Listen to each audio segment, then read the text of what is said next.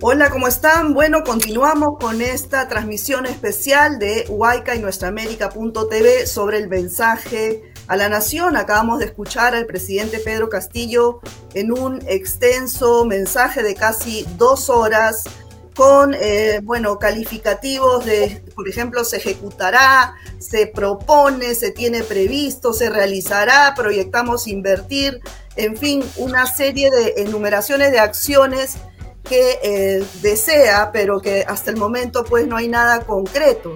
Lamentablemente no hemos escuchado ninguna autocrítica, parece que eh, hubiese hecho abstracción de estos eh, cinco acusaciones fiscales que tiene en proceso y bueno, no hay ningún anuncio trascendental tampoco en medio de esta crisis económica global sin precedentes. Entonces, eh, bueno, ya se encuentran con nosotros eh, los panelistas, eh, ellos son Carlos Bedoya, analista político, director de la TINDAD, también está Amanda Mesa, editora periodística de Huayca, Rocío Paz, dirigente política y regidora de la Municipalidad de Villa El Salvador, y Augusto Malpartida, analista político y coordinador de la Red Nacional Mariateísta. Muchas gracias a todos por estar aquí. Gracias a ti, Verónica. Bueno, empezamos, empezamos, eh, Rocío, eh, bueno, con todos esta pregunta, ¿cuál es la sensación, la primera sensación que, les deja este mensaje del primer año de gobierno de Pedro Castillo? Rocío, empezamos contigo.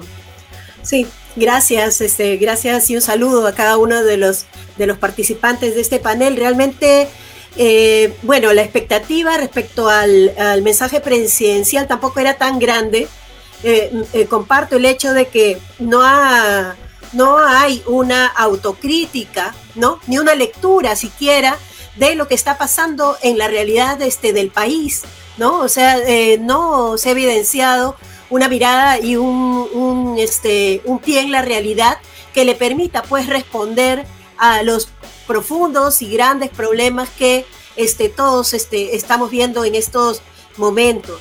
Eh, tampoco de lo que espera la población, ¿no? Eh, eh, hay mucha frustración en la gente y no ha habido una respuesta, pero también lo más preocupante es que este, no ha sido enfático en torno al tema de la corrupción.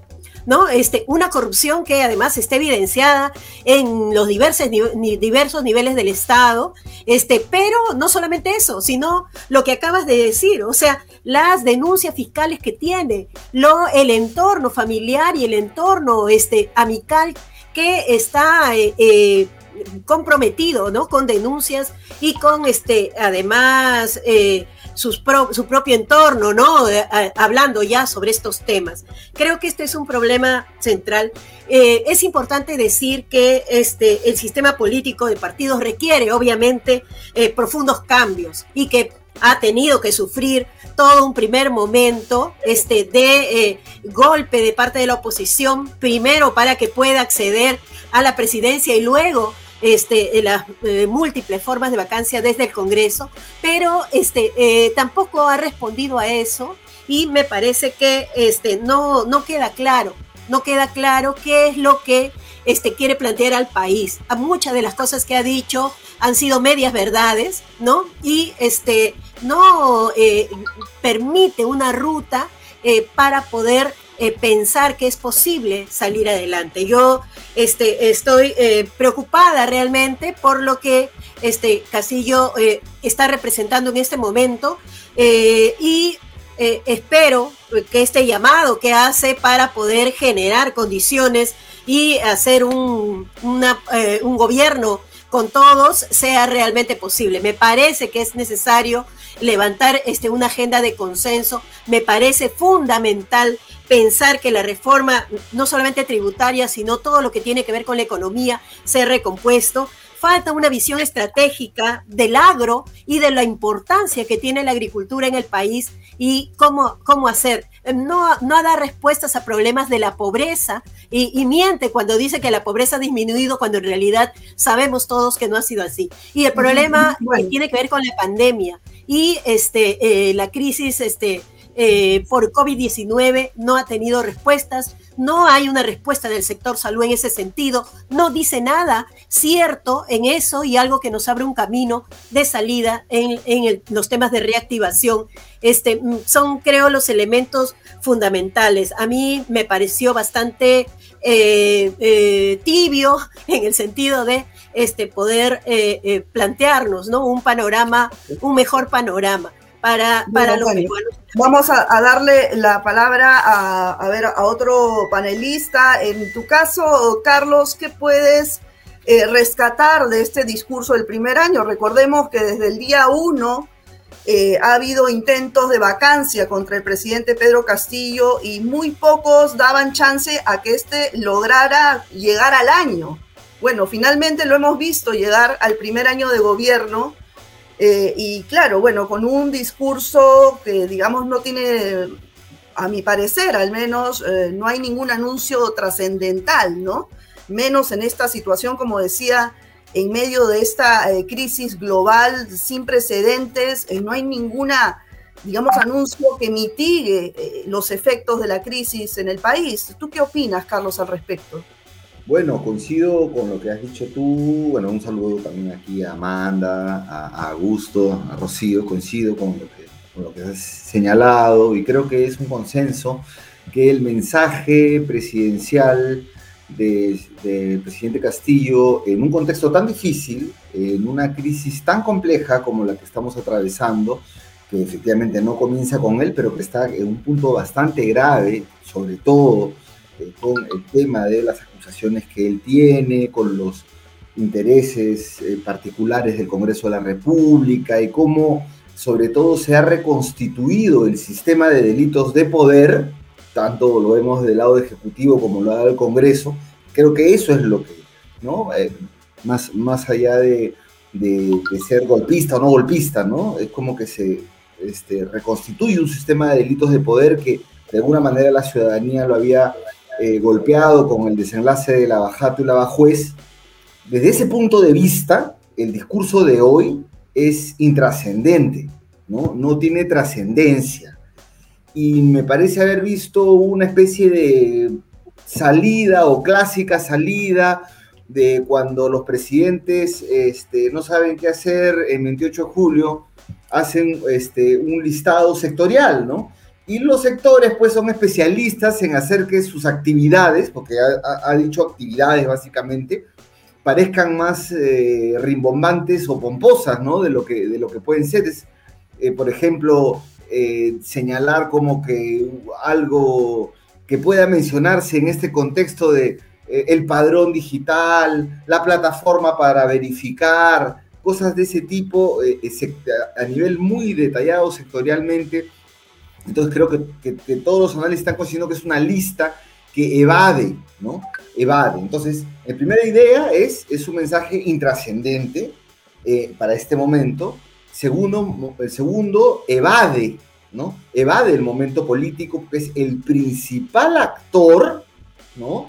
No responde a la situación, ¿no? Entonces, yo creo que Castillo, por ejemplo, ha perdido la oportunidad de poner en crisis al Congreso, si él más bien en este momento anunciaba el recorte del mandato, ¿no? En medio de una crisis que, que él parece que, no ve, ¿no? Eh, pero pierde la oportunidad de ponerse a la ofensiva, ¿no? No, no, no parece tener iniciativa. Al inicio parecía que comenzaba algo a confrontar eh, en un mensaje medio así, ¿no?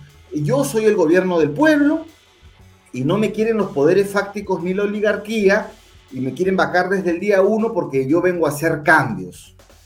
De los anuncios más interesantes que yo he visto, quién sabe lo de la integración vertical de Petroperú, bueno, y en eso que hay un montón de cosas que discutir sobre la matriz energética, pero quiero acabar diciendo que este, él señal, empezó diciendo, ¿no? Soy el gobierno del pueblo, no me quieren porque vengo a hacer cambios, los medios ocultan todas mis obras y por eso hago mi listado de obras, de actividades sectoriales y de promesas, como tú has señalado, no voy a hacer, voy a hacer, voy a hacer, voy a hacer.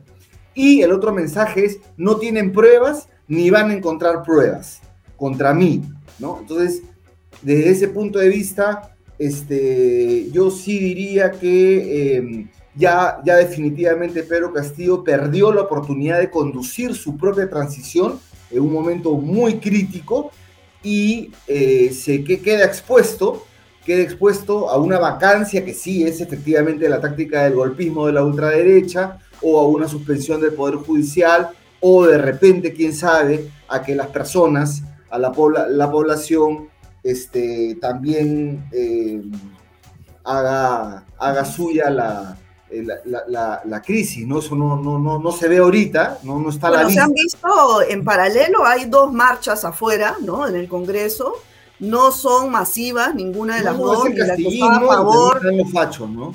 Exacto, hay dos marchas, eh, pero ninguna es masiva. En realidad, la gran mayoría de, los peruanos y las peruanas está en sus casas, está haciendo su vida eh, en paralelo a lo que pueda ocurrir desde el Estado, ¿no? Tanto del legislativo como del ejecutivo, porque ya se acostumbraron que la clase política no hace nada por la población.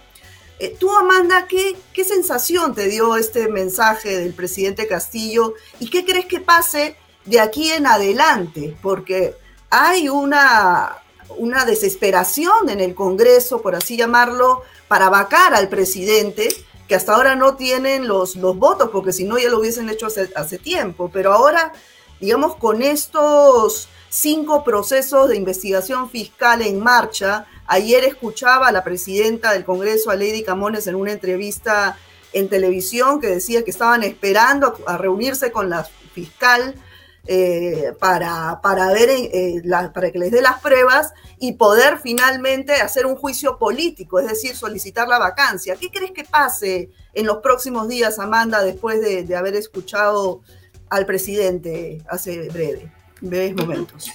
Sí, ¿qué tal? Buenas. Bueno, creo que lo que va a pasar es que el Congreso va a intentar seguir la, eh, la, línea de la vacancia, ¿no? El plan de vacancia y porque también es que, es que Pedro Castillo no ha dado una señal, digamos, eh, fuerte de, decirle al país qué va a hacer con esto, ¿no? Con esto, que tantos intentos de vacancia en un año ya no solo son para nombrarlos, ¿no? Sino también para ver cuál era la salida a esto, cuál era la, posición, qué acciones iba, iba a seguir contra esta eh, digamos, eh, ola conservadora eh, que intenta tumbarse al gobierno, ¿no? Eh, me parece que ahí, por ejemplo, al inicio del mensaje, ¿no? Intentó también como confrontar un poco al Congreso, pero se quedó ahí, ¿no? Se quedó ahí y no ha dicho nada de cómo, cómo va a enfrentar este momento, que además es lo que causa incertidumbre en la, en la población. Eh, me parece que si bien, como dicen, hay, unas, hay dos marchas afuera que son, ¿no? digamos, los fachos extremos y lo, y lo y digamos, lo que queda un poco de, de la gente que, que, espera algo de, de, una izquierda que tampoco se, se luce. Eh, es esto, ¿no? Es, es, que el común de la gente, la, la mayoría de la gente, yo creo que ha estado esperando algo más contundente, ¿no? Y que dé un lineamiento claro de lo que se va a hacer en, lo que viene, porque su mensaje ha sido un recuento de cosas del, que ha hecho su gobierno en el primer año, eh, casi nada de anuncios, muy pocos anuncios y, muy sectorizados, ¿no? Eh, estos, este, este, esta lectura de, de acciones de su gobierno de primer año es como una suerte de respuesta a lo que él critica, de que la mayoría de medios de comunicación no, no, no difunde lo que hace, que tiene, en, en, parte sí hay mucha razón sobre eso, ¿no? Porque si no, tampoco no existirían muchos medios este, alternativos. Y es por eso también, pero no basta con eso, ¿no? No, no basta con, con decirlo y, que se quede ahí. Me parece que ha sido un mensaje, sí, intrascendente en, en muchas partes, ¿no? Eh, eh, muy rebuscado para ver qué cosa realmente le puede eh, ser conveniente o beneficioso para la población, casi nada. Eh, me parece que esta confrontación va a seguir. Es más, hemos visto cómo se mueve durante, mientras él hablaba, cómo se movía la humorista Rosángela Barbarán, recolectando firmas para cualquier otra cosa, ¿no? otros gritando. Creo que esa confrontación va a seguir y creo que la lista, la mesa directiva que ha ganado las elecciones para este nuevo periodo, tiene una meta muy clara, ¿no? Está Lady Camones, está Marta Moyano, está Pepe, ¿no? Son todos los golpistas, digamos, ¿no? Entonces es obvio que van a seguir, van a querer vacarlo inmediatamente. No han podido hacerlo hasta ahora porque la idea era hacerlo antes de 28 de julio. Han insistido con, de todas formas para hacerlo antes de 28 de julio, pero no han podido y van a continuar. Y es muy probable que si no hay una reacción, no hay como una brújula del gobierno, pues es muy probable que puedan lograr su cometido de alguna manera. No hay firmas, es cierto, pero crean toda una sensación de caos permanente en diferentes formas de noticia, en los medios de comunicación, en marchas sectorizadas, políticas, eh, para crear todo un ambiente de caos, ¿no? Que también le va, le va a causar, le va a causar mella, aunque, aunque el presidente haga como que no sucede nada, ¿no? Entonces me parece que eso va a seguir, va a seguir siendo la lógica, ¿no? Otra cosa que hemos visto es que su mensaje, ¿no? Y su imagen es de, no, no aplica ningún cambio, como él dice, ¿no? Es el continuismo total, ¿no? Hablar Petro Perú, no ha dicho nada sobre los defensores de derechos humanos, prácticamente nada, nada sobre el Ministerio de la Mujer que están intentando tumbárselo, nada sobre el Minedu que ya se lo quitaron de las manos al gobierno los grupos más conservadores, ultraconservadores, ¿no? Entonces, creo que le están ganando en poder definitivamente y creo que si no, si no hay una estructura, si no hay un plan de acción realmente, eh, sí pueden lograrlo.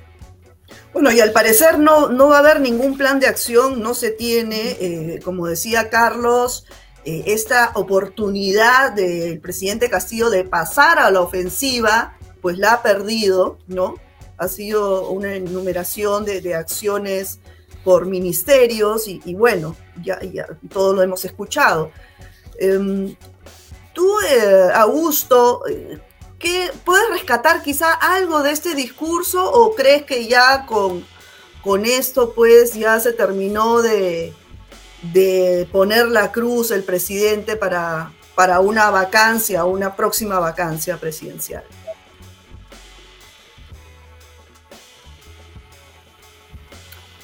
Eh, sí, parece que no tienes el audio. ¿Nos escuchas bien, Augusto?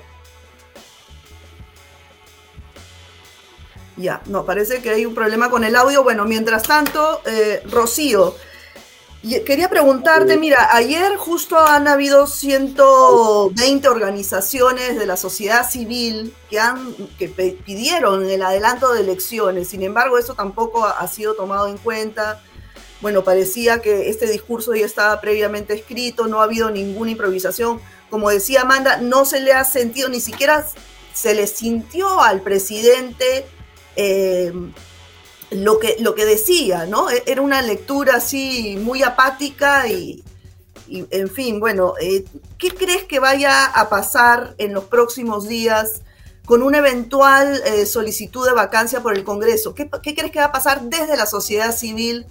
Ha habido este pedido el día de ayer, como mencionaba, y bueno, la calle está todavía muy tibia según las manifestaciones que hemos visto en este momento, ¿no?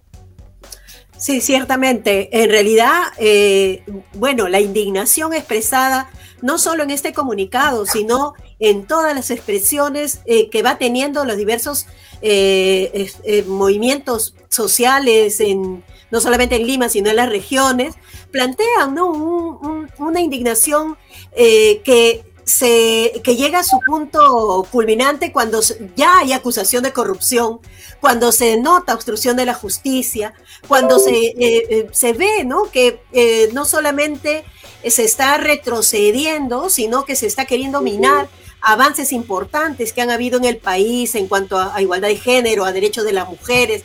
en realidad, este tema de acordar una agenda ciudadana de mediano y largo plazo, con compromisos concretos, es una agenda que todos estamos, con los que todos estamos de acuerdo.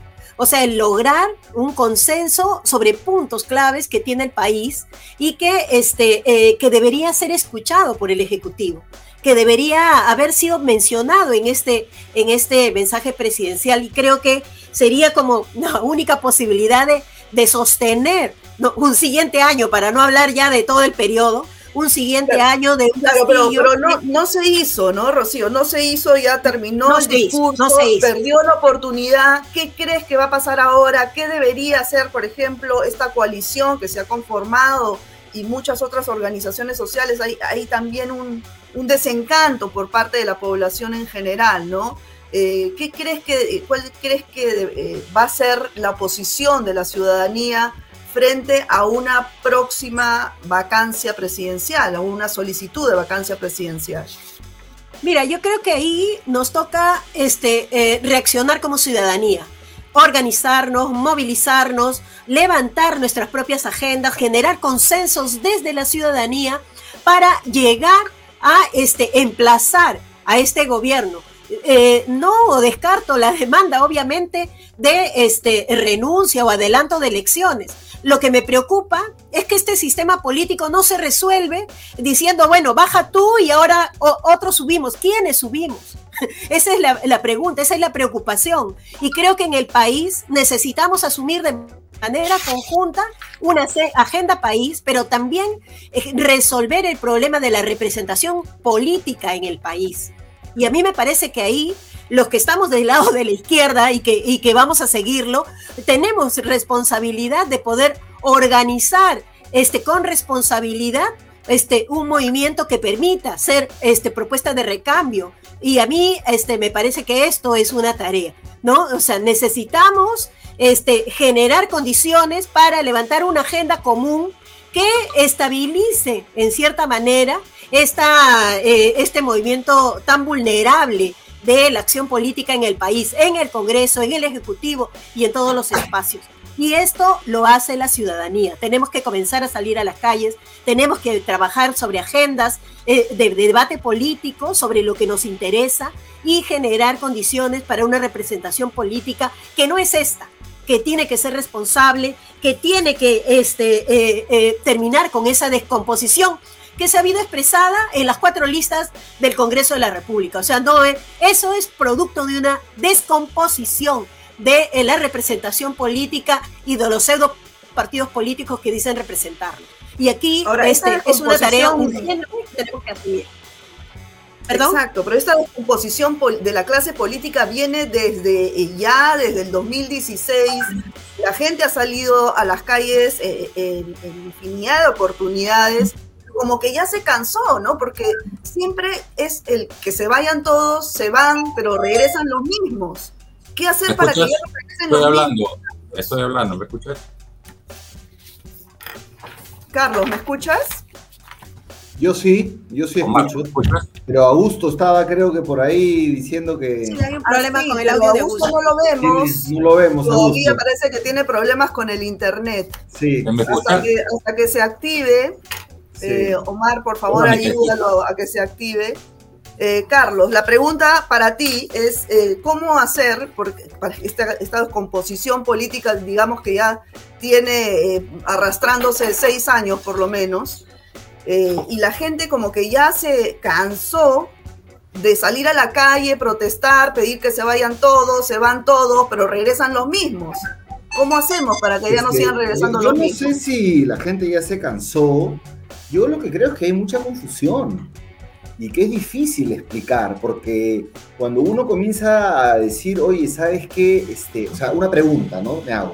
¿Qué está construyendo Castillo? ¿no? Uno dice, porque de, digamos, gobierno de cambio no es, ¿no? O sea, reformas que uno pueda defender a decir aquí cambió no es, lo ha señalado muy bien Amanda y, y ¿no? Respecto de los anuncios, de cosas que antes incluso se criticaban, ahora se ponen como indicadores de la caída de la pobreza, con esos indicadores que siempre hemos criticado desde, desde los movimientos sociales, de la izquierda. Entonces, ¿qué está construyendo Castillo? ¿no? Me pregunta, y si eso que está construyendo es viable. Entonces, yo de lo que puedo ver es que eh, tanto él como Perú Libre es como que construyeran o engordaran su, objetivo, o sea, objetivo país no, no veo, no veo por ningún lado, pero sí como si fuera de engordar su fuerza política y social o esa fuera su intención, pero uno lo ve y lo ve que eso lo hacen a través de la depredación del Estado. Entonces, cuando uno ve eso, que, que tú engordas una fuerza política, no hay proyecto país, y ves eso, y lo dices, y de los sectores te dicen golpista, entonces uno en ese momento se da cuenta, oye, aquí hay que explicar bien las cosas. ¿Por qué? Porque el golpismo, que lo hemos caracterizado desde septiembre del 2020 como un rasgo central de la coyuntura, tiene que ver con que los operadores, digamos, de todo lo ilegal en el Perú, de todas las mafias, que tenían el control de todas las instituciones importantes, del Consejo Nacional de la Magistratura, de, o sea, en todos lados estaban, y lo perdieron, y lo perdieron por la Bajato y la Bajuez, se mató a Alan García, se metió a la cárcel preventivamente a Keiko Fujimori, se cerró el Congreso, el referéndum sí, sí, sí, sí, no, ¿no? Ya, entonces todo ese sector asaltó el poder a través del golpismo con Merino, la coordinadora republicana, porque no lo podía recuperar ya vía electoral en ese momento. No lo podía recuperar. De ahí nace el golpismo. Pero ensanchar el concepto golpismo a, los, a las propias personas que desde los movimientos sociales, desde la ciudadanía o desde la izquierda, podemos decir, oye, ¿qué está haciendo Castillo? Y, si esto tiene o no tiene que ver o debilita más bien la, este, eh, intención de cambio que se observa en la, en la sociedad peruana, ¿no? Entonces, eh, eh, entonces finalizo diciendo que coincido con Rocío. Tenemos que volvernos actores, actores en la solución de la crisis. No podemos simplemente decir que no haya vacancia. Claro, la vacancia es otra cosa. La vacancia ganan las fuerzas tenebrosas del Congreso con la vacancia. Eso no que eso, pero eso no es recorte del mandato si nosotros nos volvemos actores en el recorte del mandato porque esto no da más, quién sabe, hay una oportunidad de darle al país eh, una eh, salida que mantenga por lo menos esa intención de cambio que se observa en la, en la sociedad peruana y que se ha expresado en distintos momentos, incluso en la propia elección de Castillo, y acá hay un dato interesantísimo apenas pasada la primera vuelta, en la primera encuesta, Castillo le llevaba como 20 puntos a Keiko Fujimori.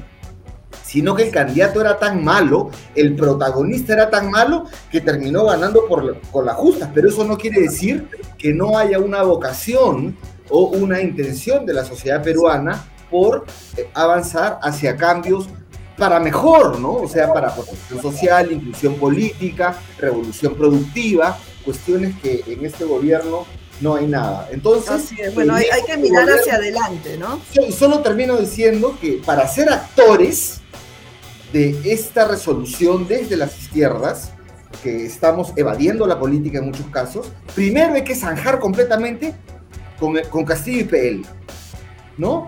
Segundo, impulsar el recorte del mandato, ¿no? Y, esto, y, y, olvidarnos de esas ideas de decir, no, se van a ir todos y van a volver los mismos. No, lo que acá tenemos que evitar es que se reconstituya el sistema de delitos de poder.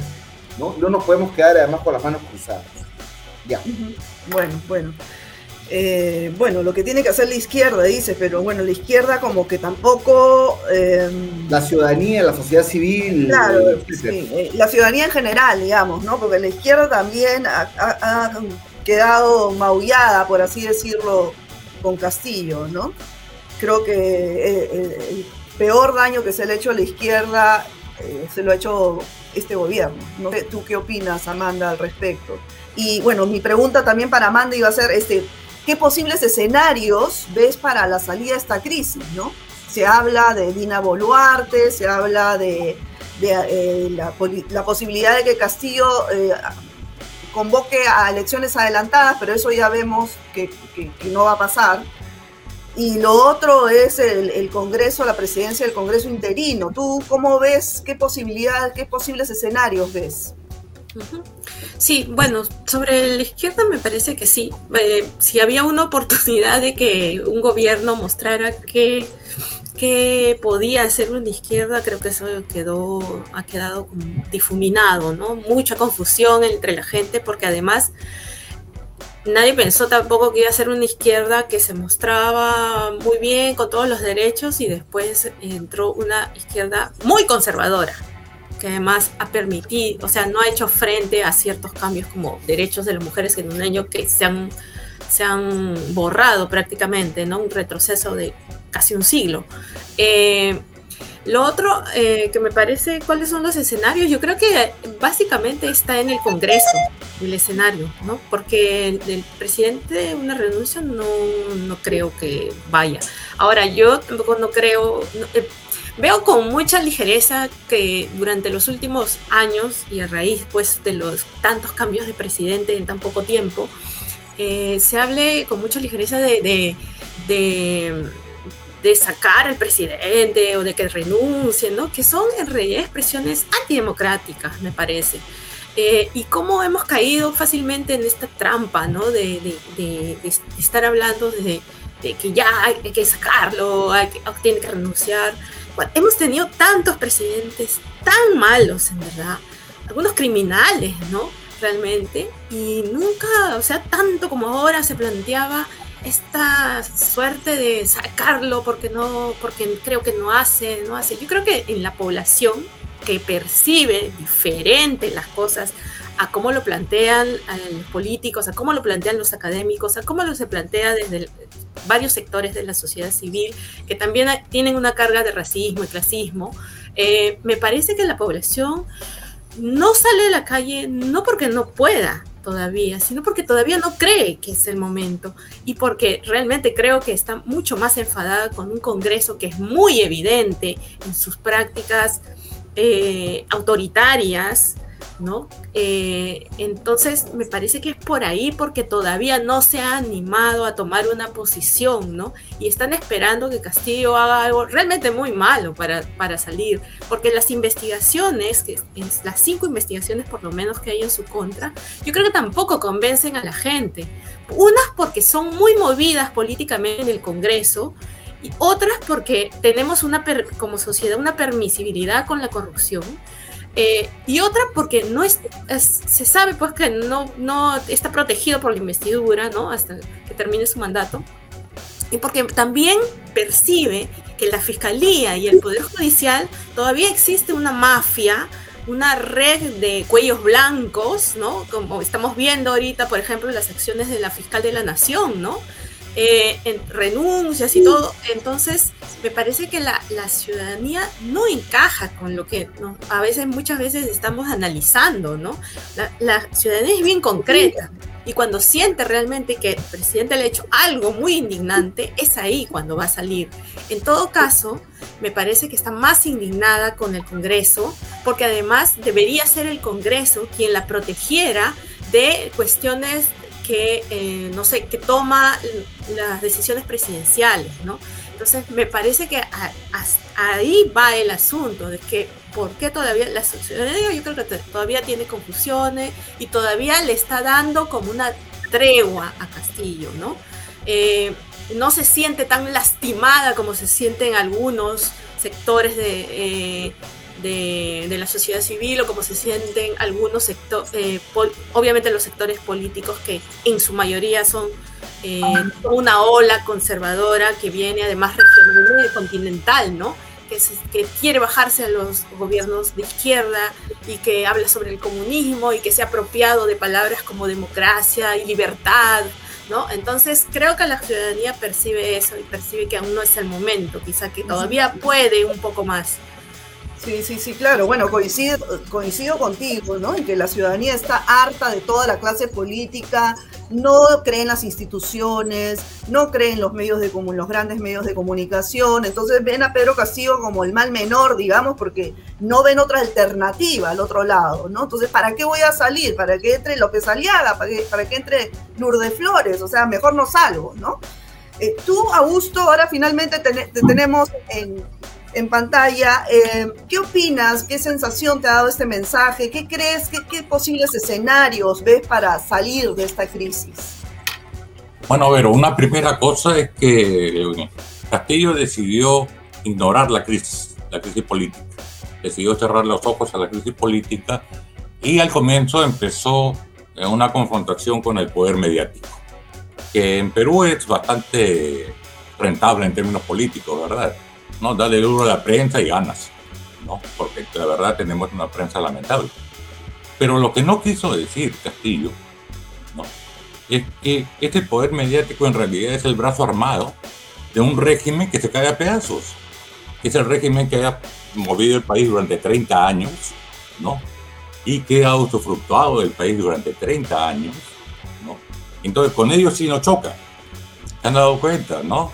El discurso intocable, la inversión privada genial, ¿no? Es más, vamos camino a ser parte de la OSD y nuestro esfuerzo principal va a ser trabajar para entrar a la OSD. yo no sé, pues con un comercio que dice que los sindicatos no sirven para nada, vamos a poder entrar siquiera a la puerta de la OSD, ¿no?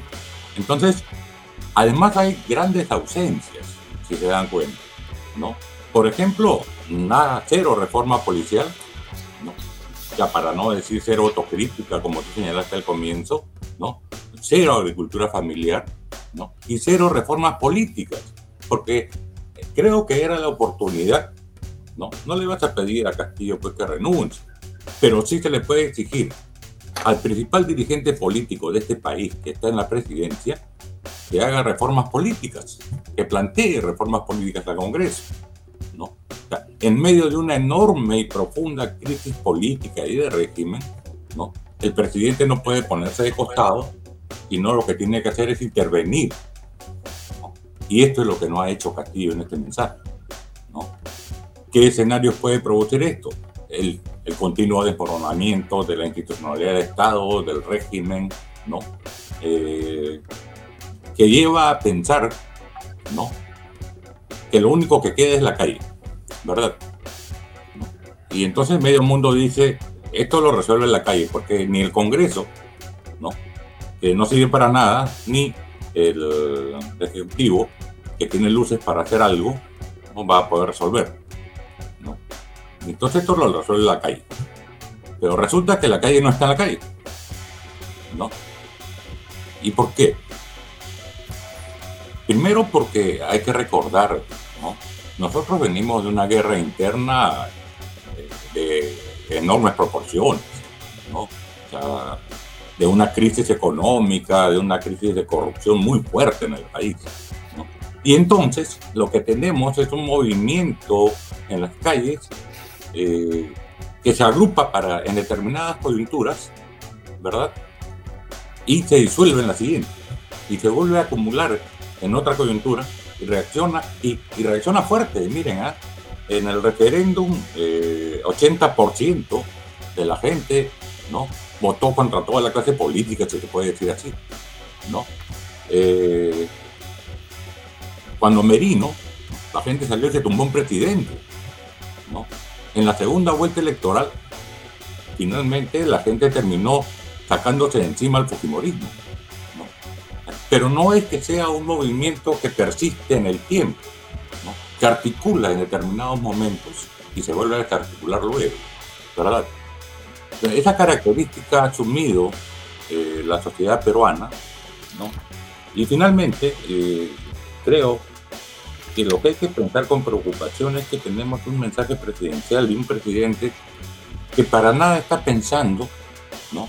en que hay una crisis de régimen, que la república no logra consolidarse y entonces hay que tomar medidas en ese terreno eh, con alianzas necesarias, con los consensos necesarios, ¿verdad?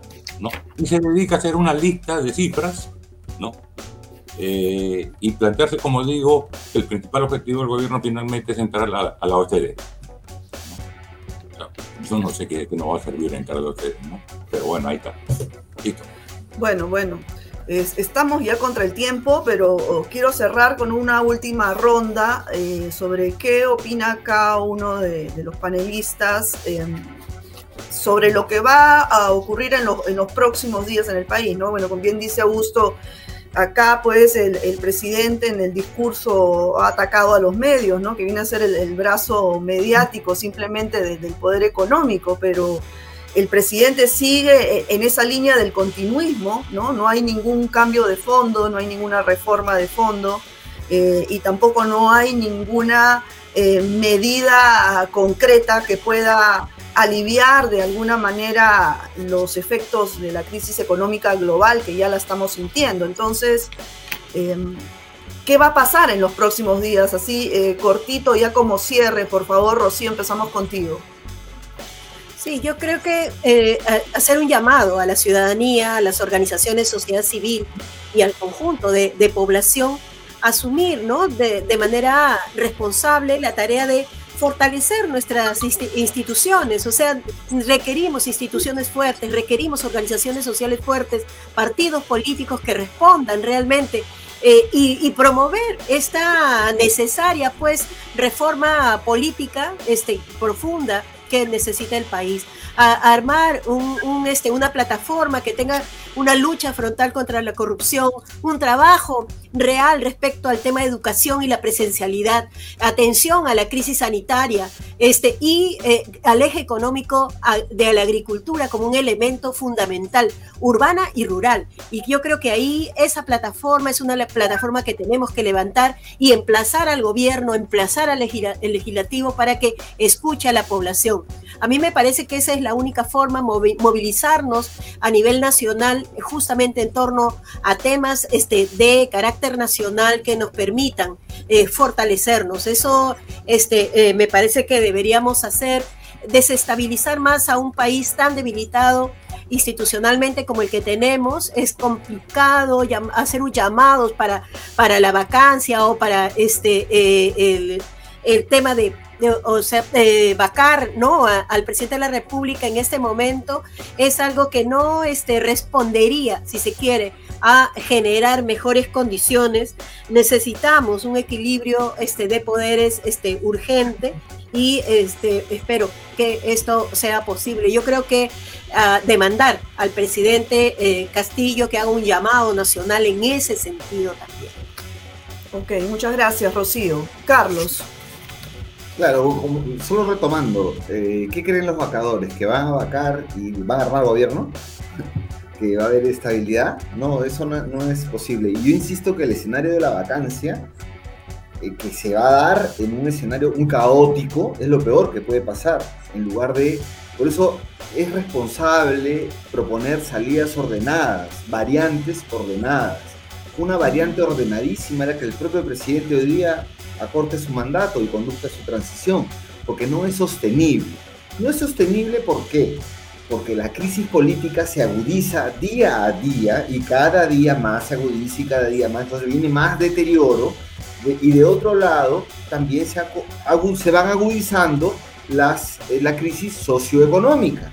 Entonces, cuando eso llegue a un punto en el cual se sienta ya mucho en la población, pueden venir cuadros de convulsión social, como fue el Huancayazo. El Huancayazo fue, ojo, hace poquito, no sé, eh, no, no ha hablado nada de fertilizantes acá, no se ha hablado nada. Entonces, yo lo que diría es que, este, como evade la crisis, es como que tú dejes servir el agua, pues, ¿no? Está, ya está sonando, está el pitito, pero tú sigues dejando que suene nomás, ¿no? Hasta que se acabe el agua, se acabe el agua y la tetera revienta por algún lado. El problema es que es ese el momento en que revienta y el escenario caótico, que ese no queremos, porque en ese escenario se hace daño a la voluntad de cambio de, las personas. Por ejemplo, las listas en el Congreso. Las dos listas, las que ganó de Camones y Esdras, eran una porquería. Ambas listas. Porque la de Esdras era la unión de los fachos con las eh, palabras de Amanda, la izquierda conservadora para no decir ultraizquierda, ¿no? De izquierda súper conservadora, y ahí está, Estados Unidos. Ahí perdió Cerrón, por ejemplo, ¿no? Entonces, que además un dogmatismo y un sectarismo donde yo soy la verdad, y como yo soy la verdad, avanzo. Y si avanzo y eso te atropella tus derechos, no importa, porque estoy avanzando, porque soy la verdad. Eso es una herencia dentro de un sector de izquierda en el Perú complejo, ¿no? Además donde no se debate con argumentos, sino de frente la diatriba, este, el epíteto. Entonces, ¿qué me parece a mí? Viene más deterioro y estamos avanzando ya a una resolución de la crisis en un escenario caótico. En ese escenario caótico, ahí sí pueden ganar los vacadores, ahí sí pueden ganar los, este, digamos, las fuerzas tenebrosas en el Congreso. Claro, por un momento, porque yo no creo que puedan armar gobierno estable, pues, en el Perú. Eh, de hoy, ¿no? Entonces es, de largo aliento, pero sí veo un deterioro y un escenario caótico que se está armando si los actores seguimos con los brazos cruzados. Y finalizo diciendo que si hay algo nuevo en los últimos días, que eh, ah, para cuando Augusto dice, ¿dónde está la calle? Y la calle, y la calle, bueno, la calle estará cuando esté, ¿no? A nadie, el, día 8, 9 de, noviembre del 2020, cuando lo estaban vacando a Vizcarra, nadie se imaginó que venía el 14N, nadie, ¿no? Este, pero sí, lo nuevo y, y que hay que rescatar es que en los últimos días, ahora sí, diversas organizaciones que no tienen nada de golpistas, ni nada de, de vínculos con el Fujimorismo han salido a respaldar uno, algo que se llama coalición ciudadana y más, y otros más, ¿no? Han salido a decir recorte mandato. Y también empresarios que no son la CONFIEP, que no son la CONFIEP, que son la Unión de Empresarios, son otros empresarios, ¿no? Digamos, han salido a decir o de recorte mandato, porque no me resuelven nada acá, ¿no? Eh, entonces, lamentablemente mi pronóstico es que ante la inacción este, y con estas cosas nuevas que suceden, avanzamos a un escenario caótico, de, resolución caótica. Sí, una resolución caótica y además no hay ningún líder ni movimiento organizado a la vista, ¿no? Ahora, respecto a, a tu definición de ultraizquierda o que dice Amanda izquierda conservadora, o sea, en verdad para mí no es ni una ni otra, ¿no? estas personas que dicen representar a la izquierda en el Congreso son para mí unos embusteros que han manoseado el término de una manera terrible y le han hecho mucho daño a la izquierda en el Perú.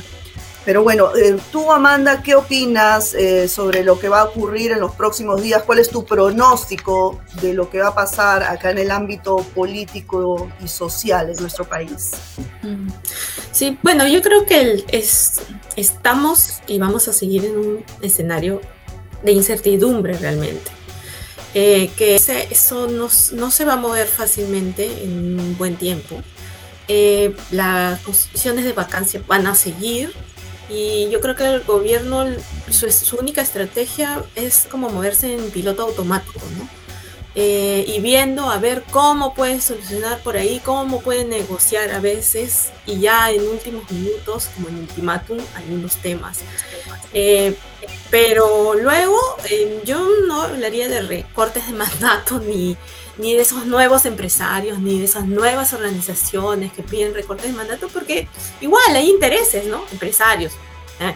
no van a acumular con la gente, pues. Eh, organizaciones nuevas que piden, no sé, pues, eh, nuevas, nuevas medidas, no recortes de mandato, tampoco la gente sabe qué, qué, cosas son, qué hay detrás, ¿no? Entonces yo creo que ahí no es, y, y, sigo, insisto, en que seguimos hablando muy ligeramente de recortar mandatos, de, de vacancias, de golpes, ¿no? Eh, cuando la, para la gente, la gente necesita medidas concretas, la gente necesita que estar haciendo un plan de conspiraciones, ¿no? Eh, y creo que además en el Perú ya es muy conocido y sabemos que hoy planteas un recorte de mandato y el próximo que venga le, le, recortas el mandato en menos de seis meses y así vamos a seguir este, teniendo eh, cinco presidentes en, un, en dos años o en un año. Entonces esa no es la solución, ¿no? Y me parece que plantear eso es justamente la, crisis. La crisis no es solamente en el gobierno, en el Congreso, la crisis es como país, porque ni siquiera la, sociedad, la sociedad civil, las organizaciones civiles han podido y están pudiendo plantear soluciones a la crisis. ¿no? Ninguna, es como si todas se mantuvieran aisladas de lo que está pasando y se lo dejan, bueno, es responsabilidad del presidente, bueno, es responsabilidad del Congreso. El Congreso es autoritario, el Congreso ya se le ha pedido como ciudadanía bastantes cosas que no han podido resolver y no han querido cambiar. El Congreso es como un Congreso dictador, no hay. Ahí no hay voluntad de nada, de cambiar. Ahí tienen unos intereses muy concretos que van a seguir haciendo. Y la vacancia es uno de ellos el gobierno tiene una, una, tiene una responsabilidad, sí tiene una responsabilidad, obviamente, es el actor político más importante, no tiene una brújula. Entonces, ¿dónde está, dónde está la sociedad civil? que puede ayudar a que eso tome un rumbo. Se tiene que emplazar al presidente, por supuesto, se tiene que emplazar al gobierno. En el Congreso yo no veo ninguna solución de emplazar a nadie porque no quieren escuchar, ¿no? Es como un ente muerto que ya tomó las instituciones y está poco a poco tomando una por una, ¿no? Tomó el Ministerio de Educación, tomó, saca ministros cuando quiere, ponen a quienes quieren. Eh, va, ya está yendo por la fiscalía, ya estaba ahí, en realidad, el Poder Judicial, ¿no? Entonces ahí va poco a poco, la misma operación que fue en los 90, ¿no? Eh, entonces ahí no veo, yo creo que si la sociedad civil va a participar, si las organizaciones realmente apuestan por, por, la, por la institucionalidad y por la democracia, término ya manoseado que no sé si existe realmente, eh, me parece que entonces tienen que hacer algo, se tiene que hacer algo y se tiene que emplazar también a la sociedad civil, porque no, el país no, es, no, es, no está partido, el país no debería estar partido de esa manera. Entonces todos hay una responsabilidad compartida, ¿no? Y por supuesto, el gobierno tiene que plantear medidas, se le tiene que emplazar para que, que, tome acción, porque lo que no está haciendo es tomar ninguna acción, está estático. Exacto, exacto.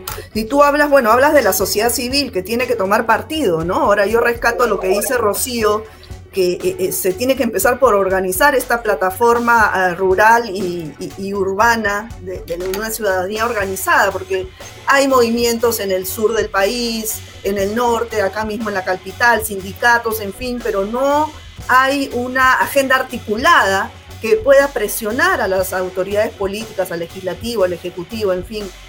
Ahora, la, tú dices, Amanda, la gente necesita eh, soluciones concretas, así es, pero justamente porque no ve, y no de hoy día, no del gobierno de Pedro Castillo, no ve hace décadas por parte del Estado peruano soluciones concretas, es que cada uno baila con su pañuelo y ve y cómo sobrevive el día a día, ¿no? Entonces, porque si se siente esperar soluciones concretas del gobierno de turno, bueno, se pueden morir y no pasa nada. Entonces, por eso que tenemos pues eh, casi el, el 87% según el último dato del INEI de la PEA económicamente activa, informal, ¿no? Cada quien sobrevive como puede. Y, y así, toda eh, la clase política de espaldas al pueblo, ¿hasta cuándo? No sabemos.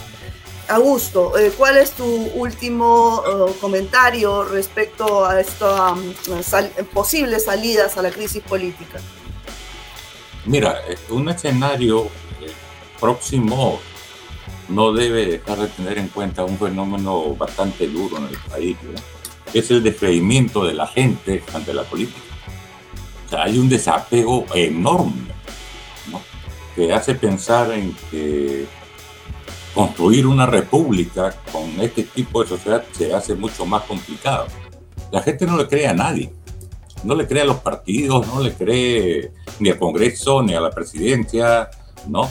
Eh, y esto se traduce en pedidos de, mira, yo quiero que me digas cosas concretas, ¿no? Como si la democracia no fuera una cosa concreta. Me hace acordar ese famoso refrán, ¿se acuerdan de las dictaduras? Que la democracia no se come, ¿no? Entonces, eh, en esa situación estamos y es un elemento a tomar en cuenta, ¿no?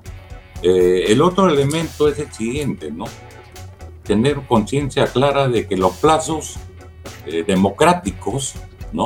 Se hacen polvo en periodos de crisis y no dependen de la voluntad de nadie, ¿no? O sea, es verdad, uno quiere vivir eh, con los plazos establecidos, con periodos políticos predecibles, ¿no?